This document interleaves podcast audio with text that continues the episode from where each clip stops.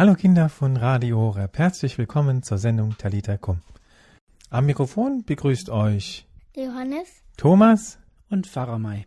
Heute geht es um das Thema Taufe. Wie wird man eigentlich getauft? Um das herauszufinden, fragt heute Johannes seinen Onkel Pfarrer Mai.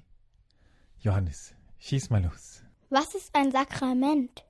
Das ist eine tolle Frage, denn die Taufe gehört ja zu unseren sieben Sakramenten. Und dass wir wirklich wissen, in welchem Raum wir sind, wenn wir von Sakrament, wenn wir von Taufe sprechen. Nämlich, eine Grundregel heißt, ein Sakrament besteht aus drei Punkten. Das erste, aus einem äußeren Zeichen. Das zweite, es bewirkt eine innere Gnade. Das dritte, durch Jesus Christus selbst. Und so können wir alle sieben Sakramente jetzt durchgehen. Die Zeit haben wir jetzt nicht, aber bei der Taufe ist das ganz einfach, nämlich das äußere Zeichen, das Wasser, die innere Gnade, das Leben und durch Jesus Christus selbst vermittelt. Denn wenn ich von Sakramenten spreche, gibt es immer die Feier der Sakramente und die Feier der Sakramente nennt man Liturgie. Und bei jeder Liturgie dieser Sakramente ist nicht mehr der Mensch der Liturge, der das, der das leitet, sondern Gott ist es, Christus ist es, der das leitet, der ewige hohe Priester. Der leitet ein Sakrament, der schenkt uns dieses Sakrament. Und so ist es bei der Taufe auch. Er leitet die Taufe und er schenkt uns die Taufe. Was ist denn die Taufe? Die Taufe ist das Eintauchen in das Wasser. Sofort kommt mir immer das Bild vom Roten Meer. Wisst ihr noch, wie Gott die Israeliten aus Ägypten hinausführte durch das Wasser des Roten Meeres hin in das gelobte Land? Und so ist die Taufe auch. Wir, ziehen durch dieses Wasser und das alte Leben bleibt zurück und wir werden in ein ganz neues Leben hineingetaucht und verwandelt. Wer kann getauft werden? Jeder Mensch, der noch nicht getauft ist, kann getauft werden. Denn die Taufe empfängst du nur einmal, genau wie das Leben. Das Leben empfängst du auch nur einmal. Und so ist es auch mit dem wunderbaren Geheimnis der heiligen Taufe. Was muss man tun, wenn man getauft werden will? Das ist eine wunderschöne Frage. Und es kommt jetzt drauf an, ob du ein kleines Baby bist, dann tun es Mama und Papa für dich, oder ob du schon ein Jugendlicher bist oder ein Erwachsener bist. Das nämlich dann, wenn du ein Baby bist, machen das Mama und Papa für dich. Dass die sagen, wir möchten gerne, dass unser Kind getauft wird. Wenn du als Jugendlicher und als Erwachsener getauft werden willst, dann sagst du, ich möchte auch dieses Leben haben. Und wenn du diese Sehnsucht spürst und diese Schritte gehen willst, dann lernst du unser Glaubenswissen. Es gibt ein Glaubenswissen, denn es gibt in unserem Glauben, in unserem katholischen Glauben, zwei Beine, genau wie bei einem Leib. Das eine Bein ist die Heilige Schrift und das andere Bein ist die sogenannte Tradition. Man könnte sagen, die beiden Bücher. Das eine ist das Buch der Heiligen Schrift, das andere ist das Buch des Katechismus. Und da ist unser Glaubenswissen drin, denn wir haben Schrift und Tradition. Es gibt ja Sachen, die wir glauben, die nicht in der Bibel stehen, aber die wir fest glauben. Zum Beispiel das Geheimnis der Mutter Gottes, dass sie mit Leib und Seele in den Himmel aufgenommen wurde, steht nicht in der Heiligen Schrift, aber wir glauben das fest. Und das nehme ich dann als Grundlage, dass ich das lerne, dass ich, dass ich richtig lerne, was wir denn glauben. Wie bereitet man sich denn auf die Taufe vor? Als du getauft wurdest, Johannes, da habe ich mit Mama und Papa gesprochen. Aber wenn du jetzt erwachsen wärst, dann gäbe es einen Glaubenskurs, je nachdem, wie es in den Vereinen organisiert ist, bis zu einem Jahr dauern kann. Dass man dann sich regelmäßig trifft und dann über den Glauben spricht, sich austauscht und es richtig lernt, so wie eben, dass wir wirklich wissen, was wir glauben, nämlich was im Glaubensbekenntnis steht, wie die sieben Sakramente heißen, die zehn Gebote, wie das Gebet geht, wie das Vaterunser, das Wesen des Gebetes, all diese Sachen, die zu unserem Glauben dazu gehören. Was hat Mama und Papa getan, als sie mich taufen wollten? Sie sind ins Büro gegangen, ins Sekretariat von der Pfarrei, Und dann haben die ein Anmeldeformular ausgefüllt, wie das so hier bei uns in Deutschland geht, mit einem Formular. Was geschieht in einem Taufgespräch? Ja, bei deinem Papa und Mama, da brauchte ich über den Glauben nicht mehr zu sprechen, was das alles bedeutet und welche Tiefe, welche Schönheit, welcher Glanz unser Glaube hat. Dann brauchen wir eigentlich nur noch die heilige Liturgie zu besprechen. Selbst das wussten die beiden ja auch, aber die sind wir dann trotzdem nochmal durchgegangen, diese Liturgie. Und das haben wir dann besprochen, welche Lieder wir singen, welche Texte, was die beiden ausgesucht haben für dich als Bibelstelle, so wie man könnte sagen, wie ein Taufspruch. Und das haben wir dann alles besprochen im Taufgespräch. Welche Aufgaben haben die Taufpaten? Die Taufpaten haben eigentlich die Aufgabe, den Eltern den, den Rücken zu stärken. Die also mit den Eltern die Aufgabe der Verantwortung übernehmen. Dass die, wenn jetzt im schwierigsten Falle, wenn Papa, Mama mal krank werden oder so und können einfach nicht, äh, aus welchen Gründen auch da sein bei dir, dass dann quasi die Paten da sind und mit dir weiter den Weg des Glaubens gehen. Wer darf andere Menschen taufen? Nur ein Priester? Du darfst taufen, Johannes. Das ist ein Geheimnis, das ist nicht an den Priester gebunden, obwohl das auch die heilige Liturgie ist. Aber jeder Mensch darf taufen mit der Absicht, wenn du die Absicht hast, genau das, äh, äh was, im, was wir im Glaubenswissen lernen, eben, dass sich das vollziehen soll dass du auf den Namen des dreifaltigen Gottes, des Vaters und des Sohnes und des Heiligen Geistes diesen Menschen tauft, der darum bittet. Das ist aber der Notfall. Wenn ich das mit meinen Kindern in der Schule, also mit den Schülerinnen in der Schule bespreche, dann lernen wir das auch. Dass wenn ein Notfall ist, dass jeder Mensch taufen kann. Und im Regelfall, dann geht man schon ins Büro und sagt hier, ich möchte gern, dass mein Kind getauft wird. Und dann wird ein Termin gemacht und dann wird ein Tauftermin gemacht, das Gespräch. Und dann wird dann, dann tauft in der Regel eben der Diakon oder der Priester. Oder vielleicht auch der Bischof. Je nachdem, wie man sich kennt. Wie tauf ich denn? Dazu brauchst du Wasser. Nur Wasser. Und dann nimmst du dieses Wasser in deine Hand, beziehungsweise in eine Schale oder in ein Gefäß und schüttest dem Menschen dieses Wasser über den Kopf. Und dabei sprichst du den Namen aus für diesen Menschen. Ne, wenn du zum Beispiel Johannes einen Johannes taufst, dann sagst du Johannes, ich taufe dich im Namen des Vaters, dann schüttest du zum ersten Mal über den Kopf. Und des Sohnes, dann schüttest du zum zweiten Mal über den Kopf. Und des Heiligen Geistes, und dann schüttest du es zum dritten Mal über den Kopf. Und niemand sagt Amen. Schon ist er getauft, der Johannes, der neue Johannes. So einfach geht das. Und was passiert, wenn man Amen sagt? Wenn du Amen sagst, ist die Taufe nicht ungültig, sondern das Amen ist eigentlich das Umsetzen der Taufe für den ganzen Rest deines Lebens bis in Ewigkeit. Denn die, die, die Taufe wirkt ja. Die wirkt ja alleine. Die, es ist ja, darum sagt man ja Sakrament, denn Jesus, haben wir ja eben gelernt, Jesus Christus ist ja, der uns beschenkt. Dieses Beschenktwerden hast du ja aufgenommen in deinem Herzen. Und das ist von Christus. Und du sagst quasi immer Ja, jeden Tag neu, jeden Atemzug neu, dass du beschenkt wirst. Und du schenkst dich zurück. Und das ist dieses Amen. Amen.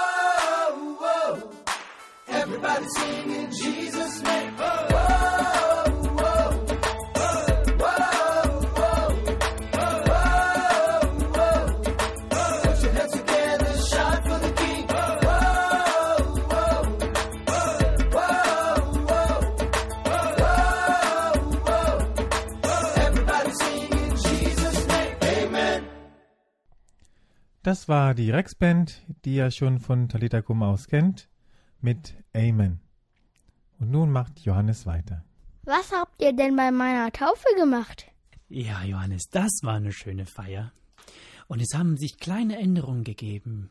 Wenn ich jetzt erzähle, wie deine Taufe war, dann können die Kinder, die jetzt zu hören meinen, dann müsste das heute auch so sein.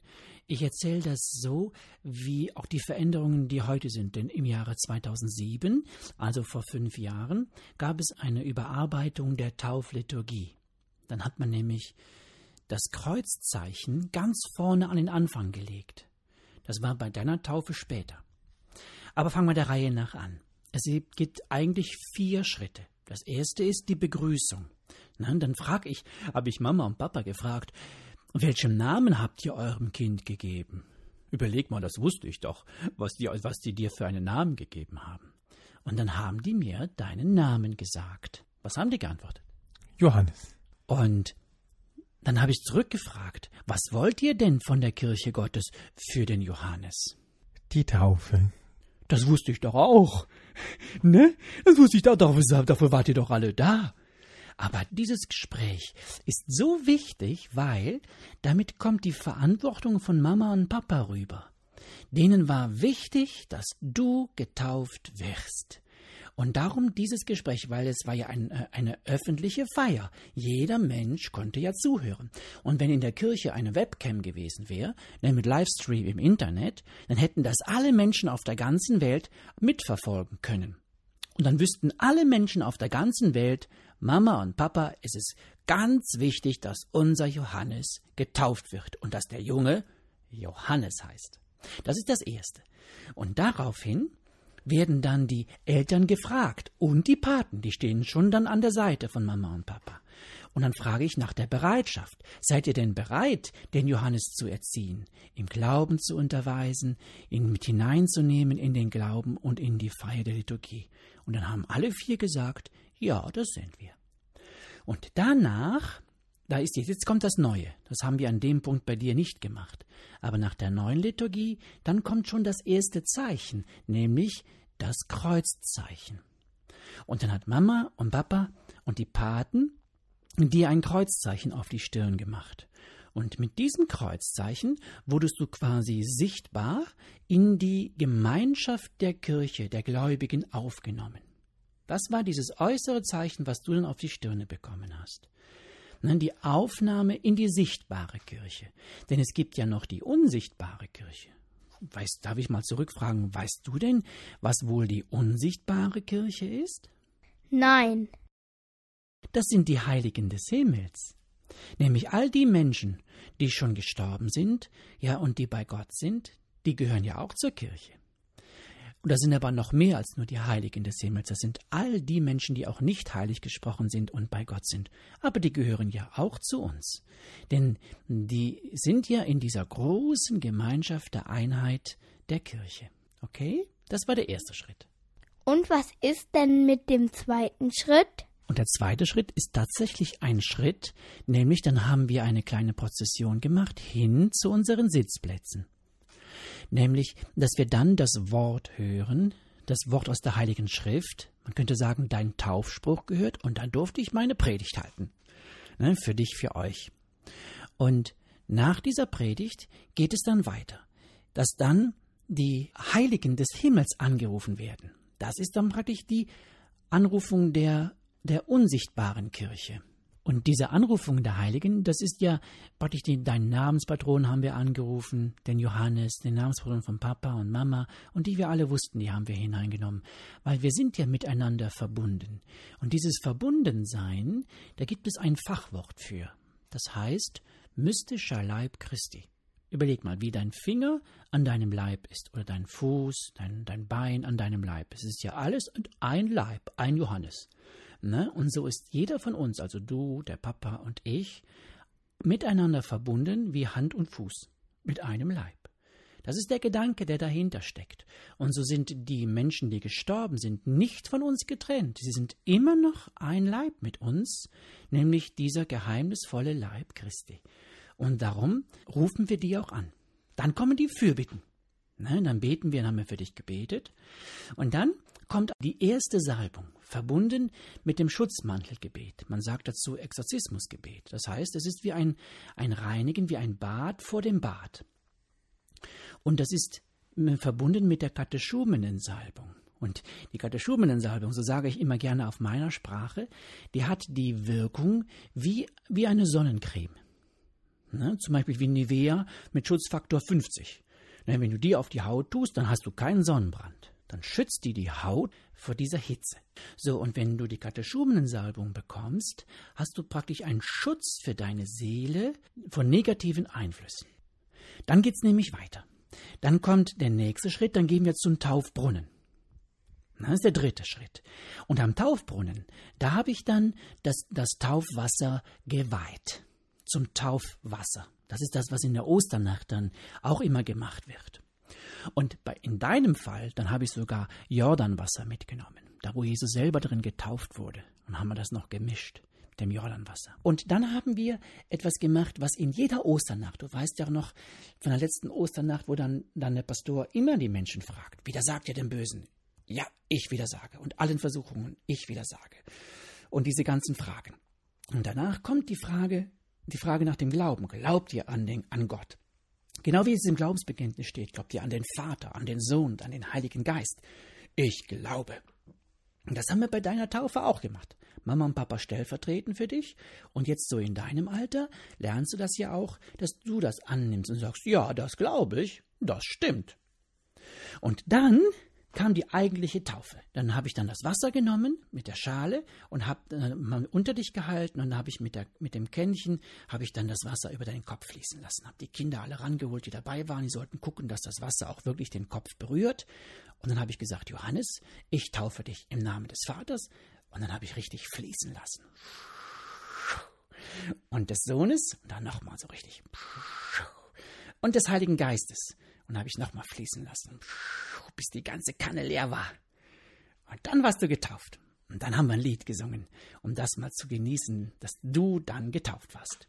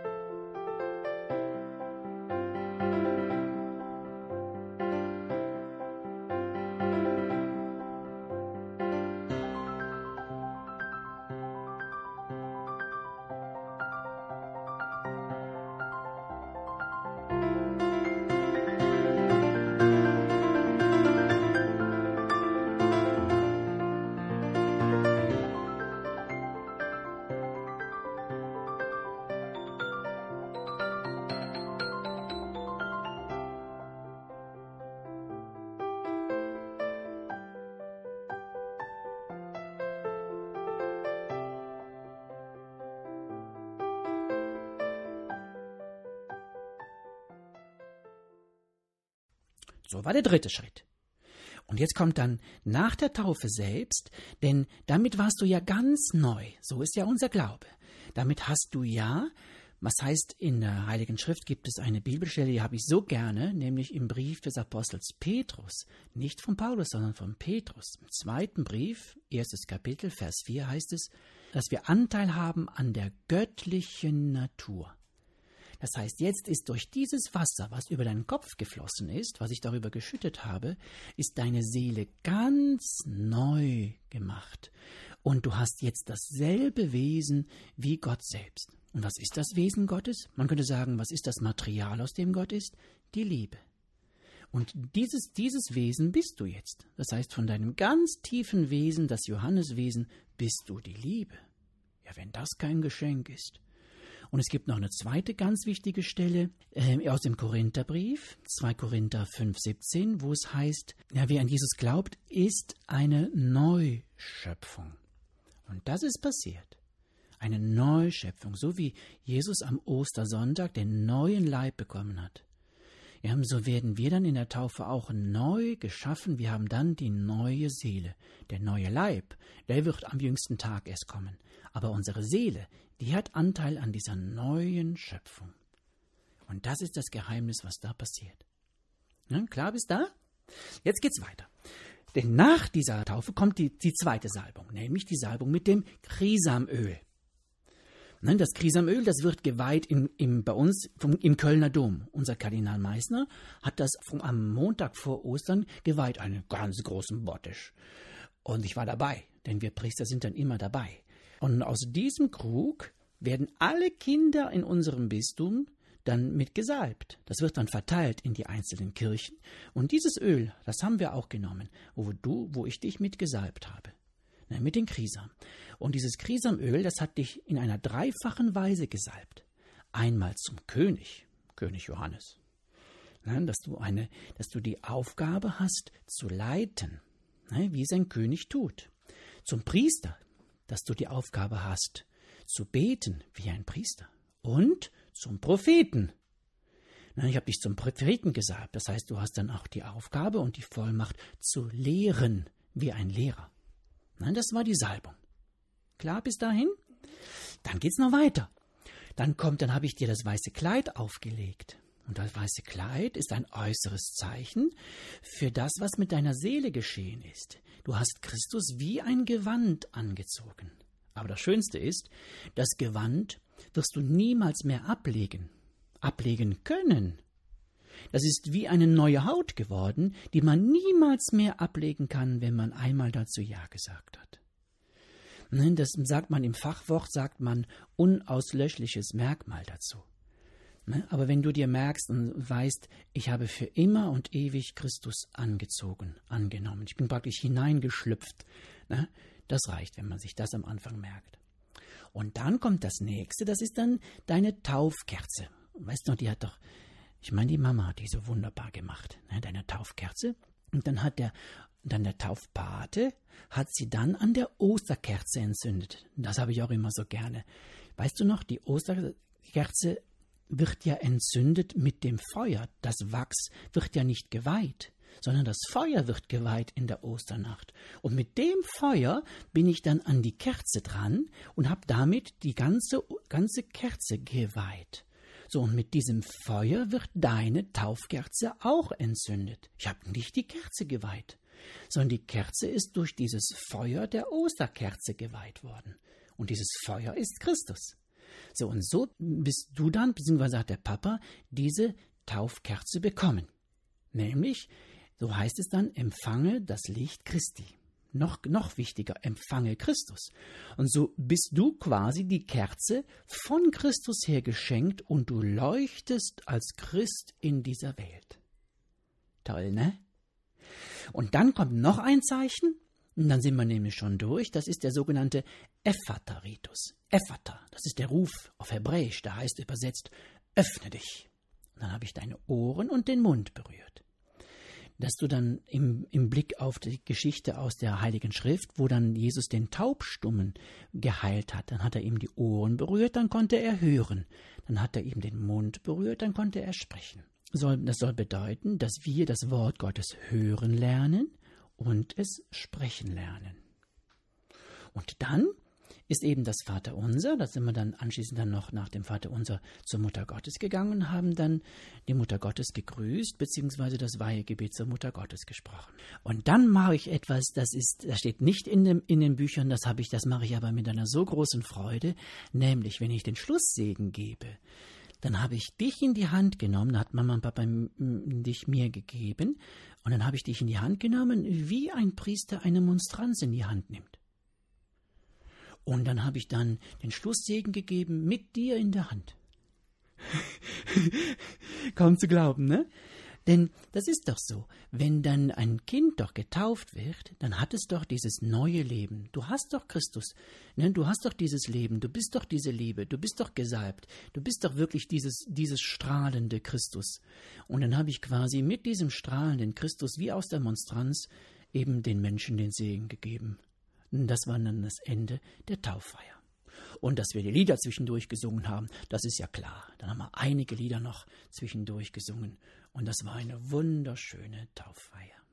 Und hast du noch ein gutes Schlusswort für die Kinder? Oh ja, ganz viele. Das, was ich mir wünsche, ist, Kinder, dass ihr ein bisschen Neugierde spürt, dass ihr sagt, das will ich auch mal sehen. Und wenn dann bei euch in der Pfarrei die Taufe ist, dann geht doch mal gucken. Und einfach dann mal zu sehen, was ich erklärt habe, was da alles so ist. Um dann nachzuspüren in eurem Herzen, wie toll die Taufe ist und was das für ein so, so sehr, sehr großes Geschenk ist. Zum Schluss beten wir immer ein Gebet. Welches Gebet sollen wir beten? Ich schlage vor, dass wir das wichtigste Gebet und das wertvollste Gebet beten, nämlich das Vaterunser. Weißt du, unser heiliger Vater sagt, wenn wir diese Worte beten, dann nimmt Jesus uns in sein Beten hinein. Und er nimmt uns hinein in den inneren Austausch der dreifaltigen Liebe. Das heißt, wir lernen Gott viel besser kennen. Und meine Kinder in der Schule sagen, und Gott lernt uns viel besser kennen. Darum lasst uns dieses Gebet zum Schluss beten, dass wir uns alle besser kennenlernen und lieben lernen. Vater, unser im Himmel, geheiligt werde dein Name, dein Reich komme, dein Wille geschehe, wie am Himmel so auf Erden. Unser tägliches Brot gib uns heute und vergib uns unsere Schuld, wie auch wir vergeben unseren Schuldigern und führe uns nicht in Versuchung, sondern erlöse uns von dem Bösen. Amen. Gibst du uns doch zum Schluss den Segen? Sehr gerne, Johannes. Der Herr sei mit euch. Und mit Deinem Geiste. Und so segne euch. Alle, die jetzt zuhören, auf die Fürsprache der Mutter Gottes, eurer Namenspatrone, eurer Lieblingsheiligen und aller heiligen Engel und Heiligen in der Kraft des kostbaren Blutes der allmächtige Gott, der Vater und der Sohn und der Heilige Geist. Amen. Maria mit dem Kinde lieb. Und allen deinen Segen gib. Amen.